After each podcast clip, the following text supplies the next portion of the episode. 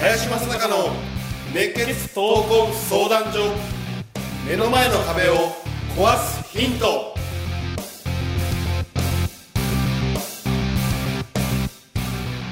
こんにちは。ナビゲーターの今野花子です。林正孝の熱血闘魂相談所。目の前の壁を壊すヒント。この番組ではさまざまな年代の男女からの質問や相談に平成の侍林正孝がスコンと突き抜ける答えをお伝えしていきます。それでは林さん月さん今週もよろしくお願いいたします。はい、よろしくお願いします。お願いします。でゲストお二方来ていただいております。えー株式会社アンサーノックス代表の渡辺香織さん。そして、えー塚本幼稚園園長の籠池千奈美さんに来ていただいております。よろしくお願いいたします。よろしくお願いいたします。お願いいたしますはい、はい。えー私は山梨県で外国人を、えーメインとする人材派遣会社を経営しております。林さんと出会ったのはえー今から25年前。リクルート時代の私の最初の上司が林さんでした。はいそのその時の印象ってありますか？揚げ物が好きな人だなっていう印象でした。初めて聞いたその印象。うん、僕も初めて聞いた。面白い。揚げ物が好きなんだなっていう。ではい。思いましたその時。なかなか面白いですね。うんインパクトがあって。で籠池さんにも伺いたいんですけれども。はい、えっと、林さんと出会わせていただいたのは2年ほど前ですね。あの第一印象はもう初めてお電話で人を介して変わっていただいてでその時の第一声の声が、まあ、当時私の気持ちがこう、うん、あのちょっと今よりも落ち着いて今落ち着いてるっていうか落ち込んでいましたので、まあ、その時期に林さんの一声で私がこう生まれ変わったというか、はい、触発されたというか、それが、はい、印象です。さっきと打って変わってね。わかりました。両極端な出会いですね。そうですよね。もう一回やり直してでははいでは今日はよろしくお願いいたします。よろしくお願いします。お願いしまはい、す、早速では質問に行きたいと思います。30代小さな飲食店を任されております。現在お店のテーマ特徴を出すことをミッションとして運営を任されているのですがアピールポイントお店の強み他にはない料理などなかなかどう進めるか方針を決められずにいます。会社でも柱となる事業がありそれぞれの会社の特徴など魅力として打ち出すことがあるかと思いますが、えー自社のアピールポイントどう経営運営していくかというコンセプトを決める際に大切なことをアドバイスいただけたらと思います。という質問ですね、うん。でね、飲食店はいまず一番大事にしなきゃいけないのはね、うん、自分が今任されてることが本当に何なのか、ね、会社の売り上げ上げることなのか、ね、要は会社の、うん、要は特徴を出すことなのか。いやはたまたねいや多くの人に来てもらえばいいっていうことなのか。あの、ね、何を本当に一つだけ挙げるとするとあの自分何するために今ここにいるのかっていうことを明確にすることね。じゃないとねこれあれもこれもなんだよ質問がね。うん。うんだからあれもこれも追っかけたところで何も得られないです。うんだから自分が一個これだけは絶対にこの会社に貢献するということを見つけること、うん、そこから始めた方がいいと思ううん。じゃないとねこれはあんまりもうえ分分散しすぎてると気持ちが散りすぎてる。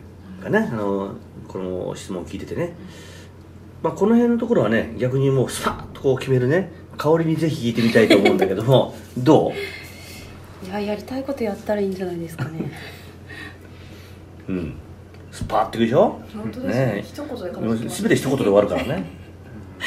まあこの方ちょっと飲食店を任されてるってことなんですけど僕は林さんとかじゃあスパッと決める香織さんに聞きたいんですけどお二人はどんなところで飲食店決めてます？いろんなところに会食だったり食べに行かれると思うんですけど、まあ、この方にヒントになればと思うんですけどいろんなお店美味しいお店ねいだから誰と行くかによってまた違うよね。あ例えば個別に行く時と団体で行く時とまるで違うと思うしね、まあ、例えば、うん、少人数でね、はい。まあ、馴染みのようなはい。店ということをまあ想定して言うと、はい。僕はねそこのこの大将のこの意気込みとかねおう。ーん何を大事にしてるのかっていう何をっていうことが共通だとすごく生きやすいよね。基本的には僕はチェーン店には行かずにはい大体そこのまあ大将との、うんまうんあ、相性とか、うん人柄とか、うんなんかそんなところでやっぱ馴染みになっちゃうんだよね。だからそういうような多分店の選び方をしていると思うんですね、どんな意気込みだとこう林さん惹かれるんですか？その対象。もうそこにしかないものを扱ってるとかね。あるいは法を犯してもやるとかね。極端とかね、はい。要はね、こだわりが強いこだわりが強い人っていうことかな、なるほどうん、だからまあ中央のね店、はい。まあチェーン店はそうじゃない。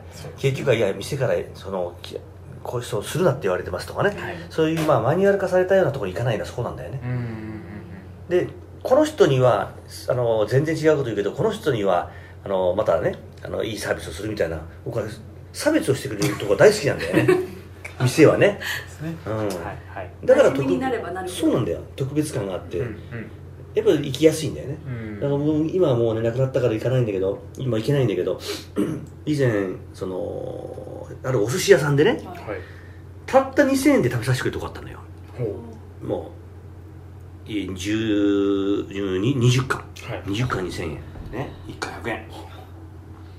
その代わりおかわりは1回しかできない。おかわりは、えー、と要するに終わった後にもう1回だけ注文できるっていうことが1個と、うんうんうん。あとは馴染みになったらつまみがタダなんだよ。うん。でそこの店つまみがないのね。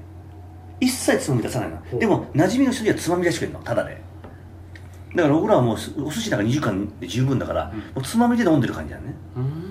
うん。その代わりねまあ荒っぽい対処でねうん。大体3回行ったら2回は殴られた。え？うん。荒っぽいな。荒っぽい。そのぐらいねあの、まあ、お客さん思いなんだよ真剣に生きてるんだよね。だからまあそういうねとか好きでねうん。もう最後はもうね本当にもう息子のように可愛がってくれてね、まあ、何回殴られたか分かんないぐらい殴られたけど、まあ、そこにはよく行ってたな、まあ、もう馴染み中の馴染みになったのかな、で年に1回だけその忘年会というのがあるんだけども、13席しかないんですよ13席しかね、はい。でその13人に入るのが大変でね 本当に13人でなかなか入れなくてね、うん。えっとね10年ぐらいかかったかな13番目に入るのにそういう店なんです。むっちゃくちゃその大将が好きでね、うん。で終わったらまたね飲みに連れて行ってくれてね結局僕がそこで払ったお金で、ね、向こうが高いお金払って怒ってくれてるんだけど まあそういうね、まあ、もうもう男気の塊みたいなねうん。お寿司屋さんがあったんだけどね。やっぱりそういうこだわりのある店が好きかな、なるほど。うん。香織さんどうですか？なんかどういうお店がこう好きとか。こういうお店は何とか行っちゃうなとかっていうのってあるんですか？私も一緒にこう相手の方によって決めると思いますね。サプライズかこう共通の話題かどちらかを選択して多分いくと思うんですけど、うん相手の方にサプライズを届けたいのか共有をしたいのかっていうところで多分ジャッジしている気がします。へえサプライズ？お店側が？サプライズをされるあこんなところに出会ったりとか、こんな食材がであったりとか、サプライズはいろいろだと思うんですけど、うんうん小さいことでよくて、うん。まあ、喜んでいただきたいなっていうところなんですけど、うん。なんかお二人の意見聞いてるとあれですよね。なんかやっぱ特徴というかなんか尖ってるお店うにうん。ね、行くっていうのでここでいろんなこのなんかいろんなテーマがここで今質問であるんですけど一つやっぱ特徴っていうのが大きく打ち出されてるのが大事なんですかねやっぱり。それ何でもいいんですかね？あのみ店のコンセプトってのはここに出てきていてね。はい。要は大型店であればそういったことが逆に難しくなってくる。うん。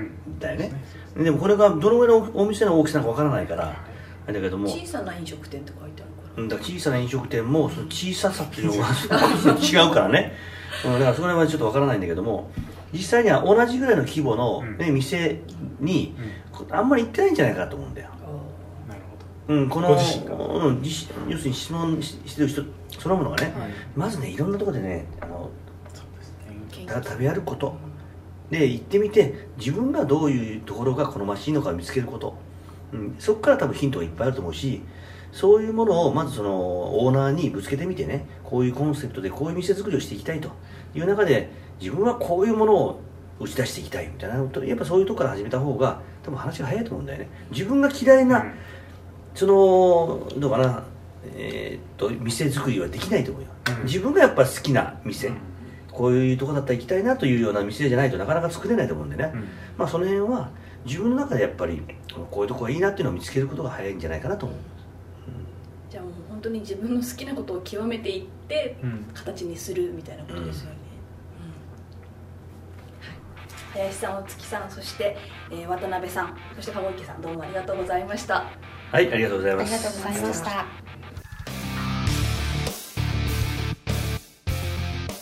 この番組ではリスナーの方々からいただくご質問を募集しています自分の人生や日本社会のことなど林正孝に聞きたいことをどしどしご応募ください。ご質問はインターネットで熱血闘魂相談所と検索。すると Facebook のページがヒットしますのでそちらにアクセスしていただき、えーメッセージボタンをクリックして質問を送ってください。ポッドキャストの他にも YouTube でも聞けるようになりました。そちらも合わせてチェックしてみてください。皆様からの質問お待ちしております。それでは次回もお楽しみに。